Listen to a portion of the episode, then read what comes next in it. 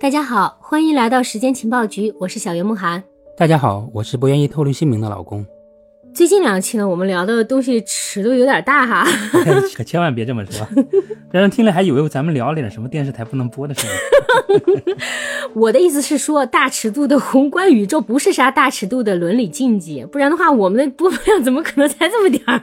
哎呦喂，谢天谢地了，还要啥播放播放量？能活着就挺好的。咱们安安静静的聊聊这点不挣钱的低级趣味，和大家一起打发时间就挺好的。你要求咋这么低？现在你是不是有啥事儿最近让你给 emo 了？这话题感觉很丧啊，是不是有点生无可恋的样子？感觉因为今咱们今天的这个标题也是“活着有什么意思”，跟我说一下你是你是咋想的？这句话听起来真的这么丧吗？嗯，非常丧，听起来就像一个满仓的股民。那我就放心了。啊。谁还不认识几个标题党的朋友，对吧？你不是最讨厌标题党的吗？呃，我们终究还是会活成我们讨厌的样子。你这说话的方式，感觉你这期好像要说说哲学方面的问题，不然对不起这么讨人厌的标题。那你可是太看得起我了，我根本就没有看过几本正经的哲学书，哪里敢讲哲学方面的东西？也只有在有时候遇到物理学里面绕不开的哲学悖论的时候，才会主动了解一点点有关哲学的概念。其实这期我们是要从第三人称的视角，从科学的角度来看看生命的意义到底是什么，也就是说，活着到底有什么意思？这个生命的意义这个话题好像感觉很主观啊，因为每个人的性格和阅历都不同啊，所以都会按照自己的方法去定义生命，然后会给生命赋予自己的使命和意义哈。对对对，没错。从哲学上来看，这道题应该是个主观题，嗯，对，也是一道送命题，好像是没有什么标准答案的。确实是。但是如果你从科学的角度来看，你把自己摆在不相干的位置，一个观察者的身份来看的话，其实万物众生的生命活动背后都有一种非常强大的规律的，就好像大自然有一只无形的手在掌控世间万物。哦。好像所有的生命都有一个共同的使命和意义。什么意义？拼命卷，拼命挣钱吗？卷啊！一直。这个多少有点极端了。对呀。其实其实答案很简单，就是繁衍嘛，生生不息。今天这么痛快吗？都不卖个关子啥的，就直接出答案了。我从来都是直来直去，不卖关子的。是吗？不过不过，其实这个问题答案并不重要，重要的是是我们如何得出这个答案的。嗯。如何去证明它？咱们做数学题。只写答案一般是不给分的，证明过程才是最重要的。我们在证明这件事的过程里面，还会产生一些其他的更多的思考。其实这些比答案本身更有意思。哦，原来是这样啊！我还以为你又从哪里弄了几个哲学概念要玩文字游戏了。我倒是也想，但是玩文字游戏我根本不擅长。小的时候我和别人吵架的从来吵不赢的。你这也太惨了吧！我们还是回归正题吧。为什么说生命的意义就是繁衍呢？其实我们就可以直接去观察从小到大的各种动物啊，再到人类啊，他们的一生都在干什么？嗯，你还记得永生那一集我们说过的小昆虫蜉蝣吗？嗯，是是是，我记得啊，我记得他们好像是变成成虫以后，他们的寿命就只有一天了。哎，对对，其实像蜉蝣这样的生物还有很多，像蝴蝶啊、蛾啊这些昆昆。对，我记得有一个什么蝉，就知了嘛。它们破茧以后的寿命其实也就那么短短的几天。对。但我们当时在说这个的时候，没有说为什么它的寿命只有这么很短的一两天啊？对啊，为什么呀？为什么这么短？就是因为繁衍，他们用尽了自己所有的能量去产卵，为了繁衍，直接就搭上了自己的性命。太惨了。还有更离谱的，我们小的时候童年阴影，《黑猫警长》里面有一集讲螳螂。我知道，那个母螳螂交配后会把公螳螂给吃掉，是吧？对对，这是真事儿。就是他这么干，就是为了得到足够的能量去产卵。还有蚊子啊，它们本来是不用吸血的，但是为了繁衍后代，母蚊子宁愿冒着被拍死的风险来吸血，真是伟大的妈妈。对，不惜与人类为敌，也是为了繁衍后代。对，它们生来就是为了繁衍后代，不做任何多余的事情，就是大量的产卵，一直产，直到自己死掉，来保证生命的延续。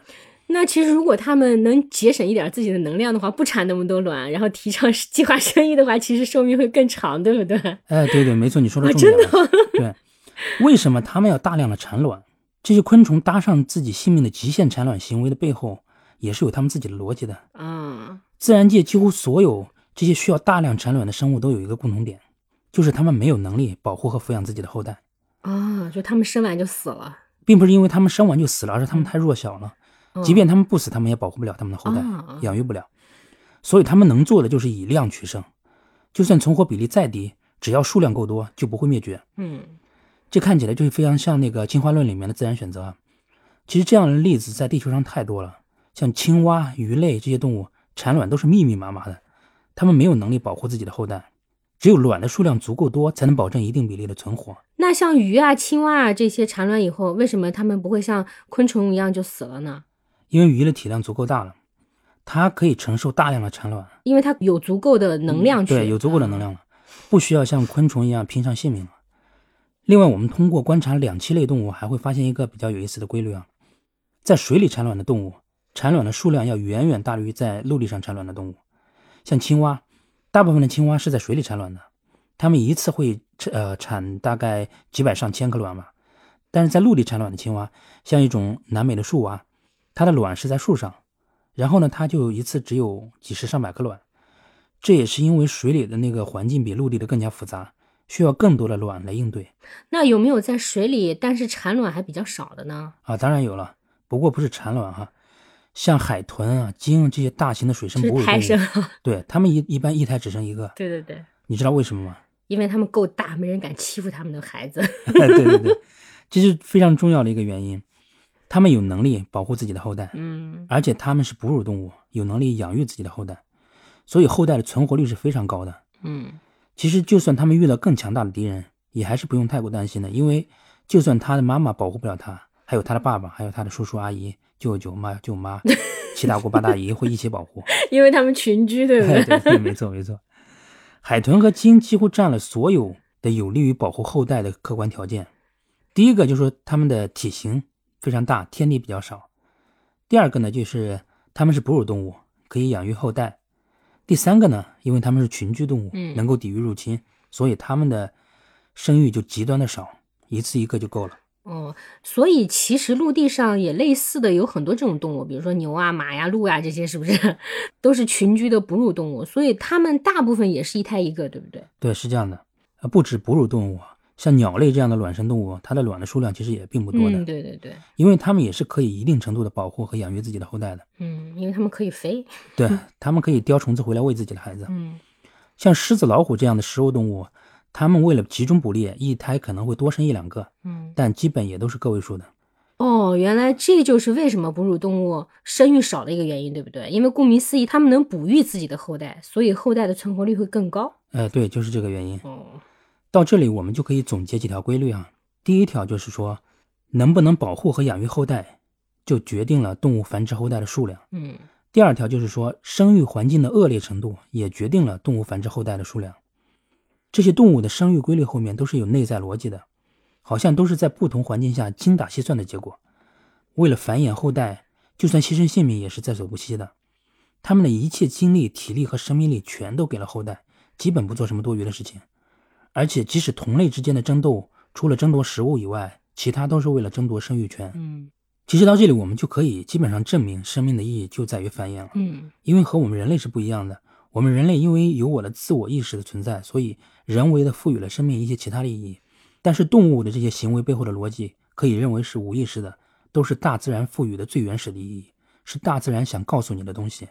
那人类是不是因为有了自我意识的存在，所以可以凌驾于自然规律之上呢？啊，当然不是 了。等我们聊完动物，我们回过头来看看我们人类自身，来看看自然界是如何回应人类的吧。嗯其实我们继续观察动物，还能发现一些更有意思的规律。我们发现不同类型的生物，刚生下来的形态都是完全不一样的。有的动物刚刚生下来的时候就有基本的生存能力，比如说小牛、小马、小鹿这些食物链中靠下的食草动物，嗯它们生下来就可以站立，只需要很短的时间适应一下，马上就可以跑起来了。是不是因为它们天生就是猎物，所以必须要时刻做好逃跑的准备？所以它们没错，啊它们如果它们跑不了，它们的族群也不能给它们更多的保哦，护。对，还有袋鼠一出生的时候，它就必须自己爬到妈妈的育儿袋里面，如果不小心掉下来，它们的生命也就终结了。那食物链上层的食肉动物是不是就不一样了？对呀、像狮子、老虎、狼这些动物，它们的后代刚刚出生的时候都是弱鸡，别说跑了，连站都站不起来，只能缩成一团卖萌为生。它们出生以后还需要更长的时间来适应这个世界，然后成长。所以，我们这里就可以得出第三个规律：越强大的物种，它出生的形态就越弱，成长期也会更长。当一些物种足够强大、安全感足够强的时候，甚至可以出生一年以后才学会走路，十八到二十二岁以后才开始独立生存。你说的是人吧？对对对。如果自然界里面有任何一种动物的幼崽比人类的幼崽还要弱的话，那它早就应该灭绝了。其实到这里，我们就可以隐约的感觉到，在这些规律背后，好像有一只无形的手在掌控这个自然界，它做出的选择都是符合逻辑的。这是一种神力吗？咱们不要遇到不明白的事情就往神身上扯，神也是很忙的。咱们现在往上升一个维度，来看看这种无形的力量到底是怎么回事。当我们看到蜜蜂和蚂蚁这两种生物的时候，几乎没有办法把它们和个体的智慧联系在一起，嗯，只会联想到工具，对吧？对哈，因为他们看上去每天都好忙碌，好忙碌，完全没有自己的思想感觉。对，但是当这两种生物的数量足够多的时候，就会产生一种叫做群体智慧的东西，它会让火灾中的蚂蚁抱成团滚出去，嗯，牺牲最外面的个体来保全群体，而蜜蜂群体的决策能力，甚至是我们人工智能都要去研究和模仿的一个存在。非常的神奇哦，那是不是说，其实刚刚我们说的这些物种繁衍的规律，其实并不是外在的规律，而是一种物种自身的内在的规律？哎，对了，没错，这种看起来跟自然规律一样的无形力量，其实并不是大自然告诉物种该怎么做，而是发自物种的一种内在的生命意志，或者说群体智慧。嗯，这些动物每个个体看上去都无辜，而且跟智慧几乎没有任何关系，甚至我们的哲学体系都不认为动物是具有意识的。但是这些动物形成一个群体以后，他们的行为反而是非常具有智慧的，非常符合逻辑的。那人类会不会也有同样的群体智慧呢？没错，这些在我们人类身上也能观察到的。我们常常说群体无意识，其实并不是因为群体真的没有意识或者说没有智慧，而是说这种群体智慧和我们理解的个体智慧是非常不一样的。它只代表群体的利益。我们每个个体都有自己的智慧和意识存在。我们的个体认为自己有足够的智慧，甚至可以凌驾于自然规律之上。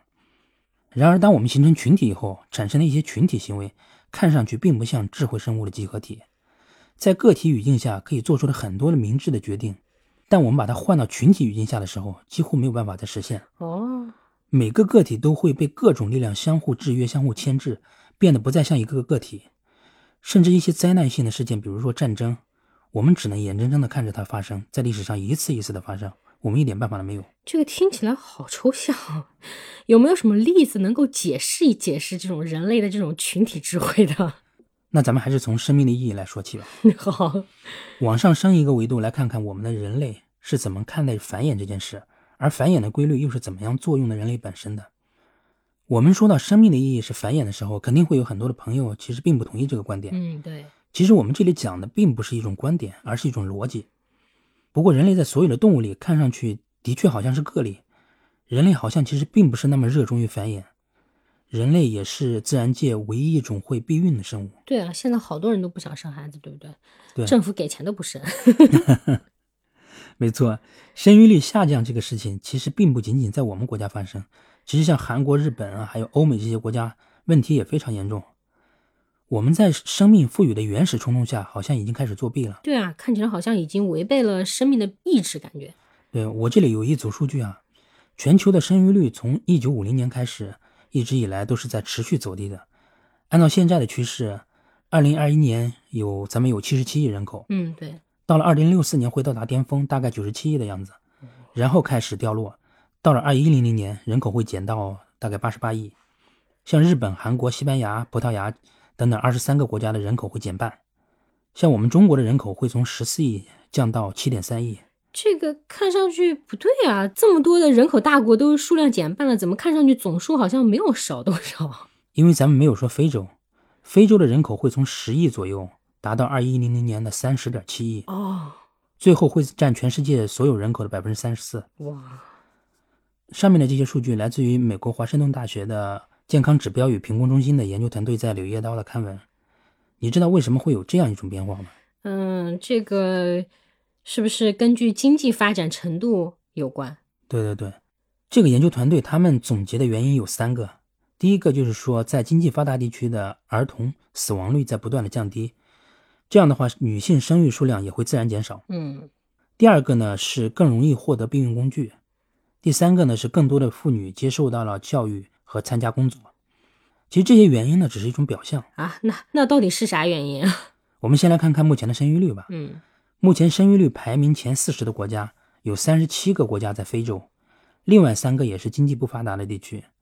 所以我们就很容易得出一个结论，就是在经济发达的地区，生育率会更低；越是欠发达的地方，生育率就会越高。嗯，而且我们也能找到各种各样的原因哈，来解释这种现象。嗯，比如说高房价呀、高税收啊、低福利啊、城市化进程啊，还有综合的育儿成本啊。对对对，没错。但是其实这些仍然也都只是表面原因。我们现在把人类的这种奇怪的繁衍的这种现象摆到桌面上来，呃，看看来想想为什么会这样。人类开始出现分裂了，在一种无形的力量的驱使下，一部分人类开始背离了生命的意义，而另一部分人类却还是仍然遵循这个意义。我们不要停留在这些事件本身，我们可以升一个维度，从更高的视角来看待这件事情背后的逻辑。啊，这也是一种群体智慧嘛？对了。其实这还是生命的意志，或者说是群体智慧的这种决策机制，嗯，在平衡这个世界。为什么说生命的意志选择了非洲呢？因为非洲相对落后，对自然环境的破坏最小，对生态的影响最弱，所以生命的意志选择了它们。他也选择了好的地方。咱们经济发达的程度、工业化的程度、城市化的进程，都是跟我们破坏环境的能力成正比的。越发达进步的地区，改变环境和破坏生态的能力就会越强。对。在地球上，我们人类一直都自认为处在食物链的顶端，认为我们可以主宰一切。但是，当你把视角升高一些，你就会发现，人类在自然规律的面前，其实和蚂蚁并没有太大区别。生命的意志一视同仁，它会以一种我们察觉不到的方式掌控一切，它也会去平衡一切。生命的意义是繁衍，而那个意志就是维护繁衍。那如果是这样的话，生育率下降这个事情，其实我们根本改变不了嘛，因为这是自然规律啊。嗯，对。你可以看看欧美国家、日本、韩国，他们这样对生育的补贴有非常大了，他们几乎想了一切的办法来提高生育率，但没有一个国家能够破解这个难题。生命的意志无所不在，破坏生态的就会被它抑制，像飓风、海啸、瘟疫、蝗灾，大自然的惩罚，人类没有办法阻止，人类也主宰不了。所以从群体的角度看下去，你还认为生育率降低真的是我们自己的选择吗？啊，这个听上去好像宫崎骏的电影里面要表达的东西。对，我觉得这也是为什么我非常喜欢宫崎骏的原因吧。我们人类最近一百年的发展，可能远超之前所有历史的总和。嗯，我们获得的物质和能量也是前所未有的丰富。我们破坏了森林，我们污染了河流、海洋和空气，我们已经阻碍到了地球整体的生命繁衍。生命的意志在支配我们，让阻碍生命的一部分人。减少，嗯，让那些更加贴近自然、对环境影响更小的人类增多，至少他们没有能力生产核废料，然后排到海里。这也就是为什么生命的意志会选择他们。天地不仁，以万物为刍狗。在自然界的规律面前，我们跟猪狗牛马并没有区别。自然界所有的生命形式汇聚在一起，形成了生命的意志。这个意志只有一条准则，就是让生命自然繁衍。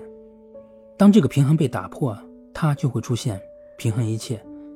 科学教会我们的不应该是予取予求、人定胜天，而应该是认识自然、敬畏自然。你这哲学理论一套一套的听着。